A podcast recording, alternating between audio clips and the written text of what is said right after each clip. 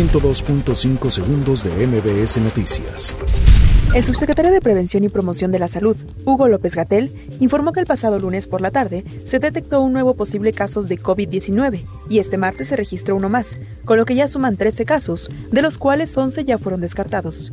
Luego de las críticas por la supuesta compra que realizará el gobierno federal de medicamentos que no están certificados, el presidente Andrés Manuel López Obrador aseguró que no son medicinas piratas. Una conferencia de prensa por parte de mujeres taxistas que denunciaban acoso de organizaciones terminó en golpes en la puerta 7 de la Terminal 1 del Aeropuerto Internacional de la Ciudad de México.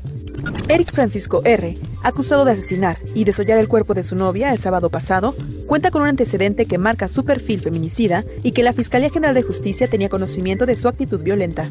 Ante el riesgo de perder el año escolar, esta mañana estudiantes de la Prepa 8, Miguel E. Schulz, que se oponen al paro, recuperaron las instalaciones a fin de reanudar a la brevedad las clases.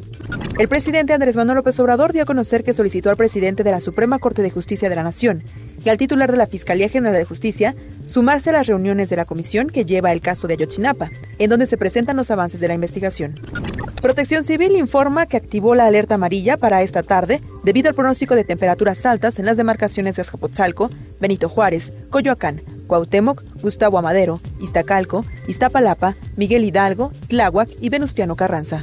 El presidente Donald Trump se ha puesto como objetivo transformar los vínculos comerciales de miles de millones de dólares entre Estados Unidos y la Unión Europea.